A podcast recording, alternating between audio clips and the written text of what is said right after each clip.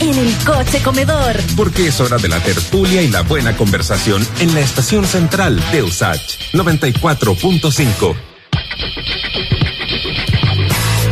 Y ya estamos como cada viernes con Tomás Jordán, abogado constitucionalista integrante del Observatorio Nueva Constitución, para hablar de la semana en la convención. ¿Cómo estás, Tomás? Bien, Lucía, ¿cómo estás? Muy bien, muy contenta de este bloque. Además, súper bueno cerrar la semana con el resumen de lo acontecido y de los avances en el proceso constituyente. ¿Qué es lo más importante que ha pasado esta semana? Se avanza de partida, se aprobó el reglamento general y el reglamento ética, así que estamos ya a puertas de iniciar el trabajo de fondo, que además el reglamento general indica mucho lo que va a ser ese, ese sobre la nueva constitución. Muy bien. ¿Qué significa que haya avanzado el reglamento de la Convención Constitucional y cuáles te parecen a ti las disposiciones más relevantes a destacar? Dale, primero que todo la convención como es un órgano del Estado tiene que funcionar de alguna manera y, y regularmente, se funciona formalmente y por eso era necesario este reglamento que básicamente norma, dispone cómo la convención va a elaborar un nuevo texto de constitución. Ya. Para eso, la convención fue teniendo comisiones paralelas, la de indígena, la de participación, la eh, la de comunicaciones, lo cual iban estableciéndose cuestiones que iban a permitir el desarrollo también de ese trabajo eh, de elaboración del nuevo texto. Entre tales cosas, por ejemplo, plan de ética funciona y o propuso que haya una comisión de vigile el funcionamiento ético de los comités durante este desarrollo que vamos a, partir en octubre. Entonces, ¿cuáles son las cuestiones más importantes? Uno, que se ratificó el quórum de dos tercios para la aprobación de normas constitucionales, que eso eh, es una cuestión que le da continuidad al proceso de cambio constitucional, eh, baja todos los temores que existían antes. Dos, hay siete comisiones temáticas que ya la habíamos comentado hace una semana atrás, la cual se ratificaron y esas son bien porque van fijando más o menos el índice de la nueva constitución, podríamos decirlo así. ¿Cuáles son? En el fondo va a haber comisión de principios constitucionales, político, de los derechos fundamentales, comisión de desacción, comisión de modelo de desarrollo, medio ambiente, modelo económico, comisión de conocimiento. Entonces tenemos que, si uno tuviera que fijar, pensar en, el, en los próximos meses, eso va a ir edificando esa nueva constitución a partir de este índice o estas comisiones temáticas que, no, que aprobaron los convencionales esta semana. De partida, por lo tanto, podríamos hablar que vamos a estar cerca de una... Hoy día ya sabemos más o menos de qué va a tratar, no sabemos el detalle, pero sí podríamos decir de qué va a tratar la nueva constitución. Sí, estaba leyendo una carta ayer de Natalia González de Libertad y Desarrollo, publicada en el Mercurio, en el que se quejaba de las respuestas que se daban respecto eh, de la no aprobación en el marco del reglamento, el tema de la libertad de enseñanza, que me gustaría que tú precisaras eh, de qué se trata esa discusión, pero sí un ah, excusándose en que eh, no es materia de fondo todavía, que se supone que se va a tratar, pero que no es necesario discutirlo ahora en el reglamento, pero que por otro lado había un montón de temas que se eh, precisaban con extrema precaución en el reglamento, entonces ella discutía que por qué algunas cosas sí y otras no, como cierta coherencia respecto pedía eh, cuando le dieran explicaciones, yo entiendo que las explicaciones no hay por qué dárselas a ella, me imagino que cada convencional tendrá que dárselas a sus votantes respectivos, pero, pero eh, no sé si a grandes rasgos te parece que efectivamente en la discusión del reglamento se puede como comprender ciertas prioridades para la convención o para la mayoría de los y las eh, convencionales para luego que nos expliques lo que pasó con el tema de la libertad de enseñanza o el derecho preferente de los padres. Sí, yo creo que hay que diferenciar entre una, una cuestión muy técnica y una cuestión política. La cuestión muy técnica es que los, el índice que fija cada comisión no es no es un máximo, sino que es un mínimo. A lo menos tienen que tratar esos temas. Y por lo tanto, la, esta enseñanza sí o sí se va a tener que discutir en el seno de la Comisión de Derechos Fundamentales porque está muy ligada al derecho a la educación, un derecho muy clásico en el derecho constitucional chileno. Ya en el siglo XIX, la Constitución de 1833 crea una superintendencia de educación. El derecho educacional ha sido muy profusamente tratado en el constitucionalismo chileno. La libertad de enseñanza aparece en la Constitución del 25, lo que pasa es que ahí voy a la dimensión política. Claro. Lo que pasa es que, tú lo decías muy bien, hay ciertas prioridades, ciertas preeminencias mm. temáticas para la convención, porque es una convención que tiene una posición política que no es de derecha, vamos a hacerlo así. Una convención más cargada literalmente hacia la izquierda. Por lo tanto, sus prioridades es, son, tiene que ver, por ejemplo, el derecho a la educación, los derechos de las personas excluidas, históricamente excluidas, privados de libertad, niños y niñas y adolescentes. Entonces hay otra dimensión y otras prioridades. Eso no quiere decir que no se vaya a discutir la enseñanza. Lo que quiere decir es que nosotros vamos visualizando, por eso decía que las comisiones y sus, contenidos son más bien el índice de hacia dónde va cambiar, dónde va a estar esa nueva constitución. Entonces, eh, lo políticamente hablando, y aquí son bien de fondo, es que la constitución actual y la libertad de enseñanza de la constitución vigente está sostenida en la idea de la subsidiariedad y por lo tanto la educación pública es bastante residual y lo preeminente siempre las instituciones privadas educacionales. Entonces la disputa que se da al, interior de la convención se da en ese paradigma de que esa libertad de enseñanza para los convencionales es más bien ligada a esta idea de preeminencia de los privados como motor de la educación. En cambio que la gran mayoría, por lo que uno sigue el debate y las posiciones políticas, el derecho a la educación como una prestación del Estado universal es la preeminente en la convencional.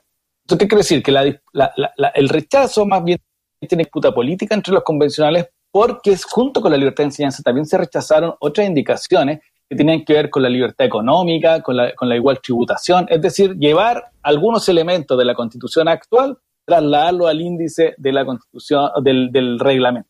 Y eso ahí se produce esa, esa disyuntiva y esa, esa disputa entre la mayoría de los y eh, vamos Chile, vamos, según vamos Chile, creo que se llaman dentro de la vamos Por Chile, parece. Entonces, entonces, ¿qué quiero decir con esto? Y cierro el punto. Se va a discutir si o si la libertad de enseñanza. Es parte eh, esencial de nuestra propia historia constitucional. Lo que pasa es que yo creo que lo que va a pasar es que esa preeminencia que tiene hoy día con relación al derecho a la educación, que está en una posición secundaria, seguramente se va a invertir. Oye, ¿y cuáles son las prioridades que se desprenden? ¿Tienen los y las convencionales eh, a partir de eh, las comisiones definidas y las temáticas definidas? Como los mínimos de la discusión. Sí, yo creo que hay, que hay como, si nosotros tuviéramos que decir, y vamos a adelantar acá, ¿cuál sería esa constitución nueva? De partida hay una nueva estatalidad en relación a la importancia de estos derechos sociales, más bien ligados a prestaciones estatales que a la mera libertad individual y al mercado. Me parece que ahí hay una cuestión muy clara hay personas históricamente excluidas que van a pasar a tener ciertos derechos en la Constitución, como los que decíamos recién. Hay una línea feminista muy clara, niños y niñas aparecen en la discusión, tanto así tú veías en Twitter que la defensora de la niñez se juntó ayer con la, con la Maya, Alve, Y, con Tania Pulstinsky, algo así, que es de Concepción, ella independiente de los neutrales. Sí, por lo tanto, claramente hay prioridades. O sea, hay una con nuevos derechos y también con cierta eh, priorización o cambio de eje en la, eh, en, la, prioridad de los derechos sociales propiamente tal.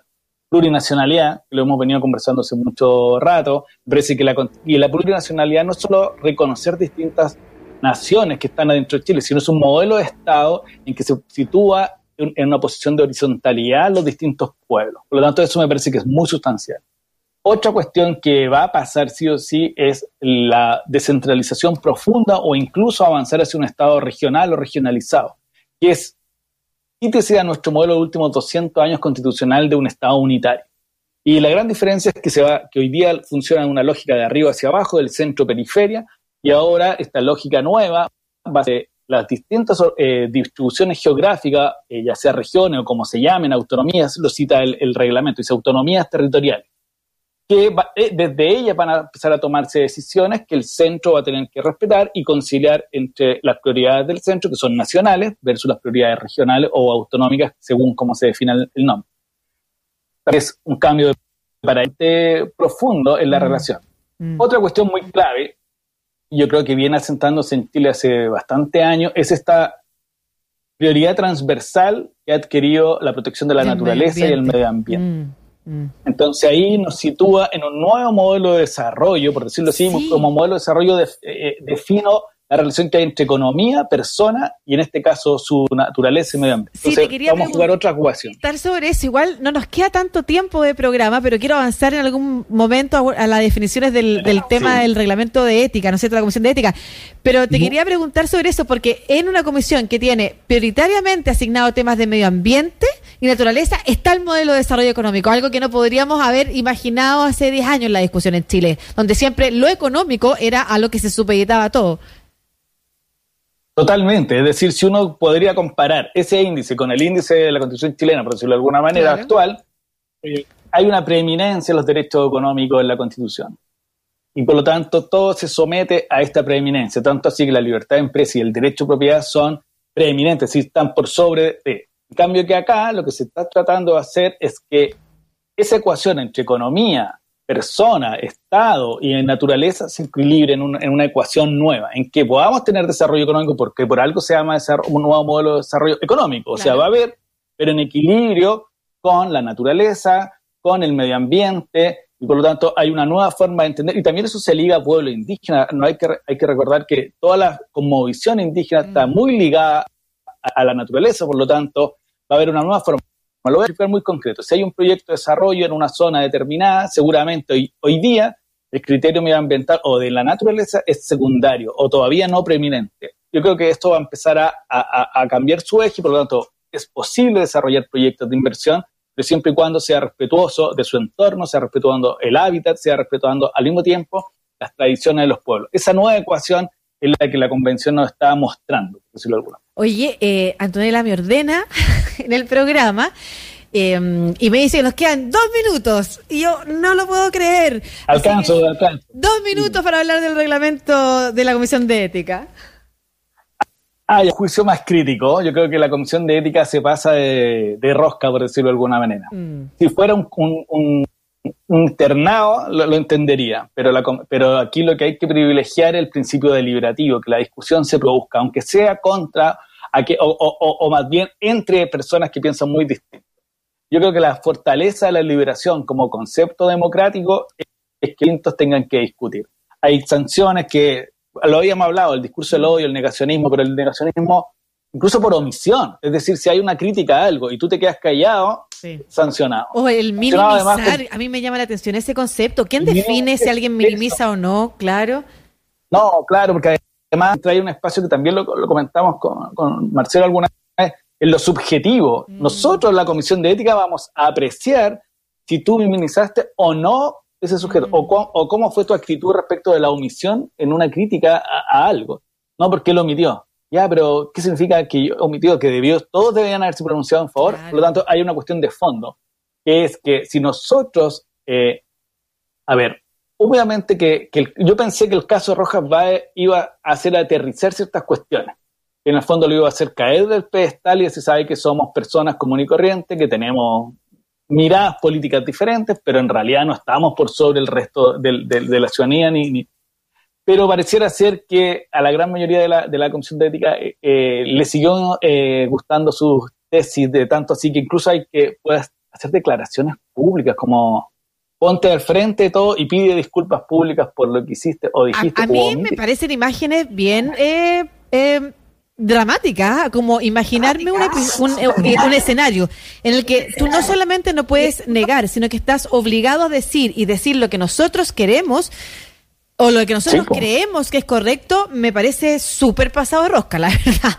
No un poco. No, no, yo totalmente, totalmente, y ahí concordamos. Yo creo que lo que más podemos pedir hoy día es que no funcione que se, que se aplique el principio, por decirlo así, de inhibición, que ojalá la Comisión de Ética trate de no intervenir, porque si no va a ser un problema no, de derecho fundamental también de los propios eh, convencionales, porque aquí hay una hay una cuestión bien delicada de cómo esos derechos fundamentales de ellos están siendo, sobre todo la libertad de expresión, está siendo pasada a llevar por una norma interna a la convención. Entonces, eh, eh, no es menor lo que está ahí. Sí, sí. Eso, Lucia, creo que lo hablamos en dos Súper bien, te súper felicito. ¿Y cuánto puede además eso ensuciar la discusión de fondo? dos discusiones de fondo. Uno, la discusión deliberativa constituyente y la discusión de fondo sobre el negacionismo, que es mucho más importante que el ruido que pueda generar precisamente el que alguien pudiera estar permanentemente llevando a la Comisión de Ética a pronunciarse sobre el actuar de uno u otro constituyente en esta materia. Muchas gracias, Tomás Jordán, abogado constitucionalista, integrante del Observatorio Nueva Constitución. Ustedes pueden recurrir a las redes sociales desde del observatorio o NC Observatorio. Así lo encuentran. Ya Tomás, en Tomás Jordán de en Twitter, yo te sigo y siempre un gusto también. Ya están posteando los análisis de eh, cada resolución o de la discusión. Cada lunes. Eh, efectivamente, cada lunes. Así que la invitación es a seguirles. Un abrazo, Tomás. Que tengas buen fin de semana y muchas gracias como siempre. Un abrazo, que esté muy bien y saludo a todos y a todas.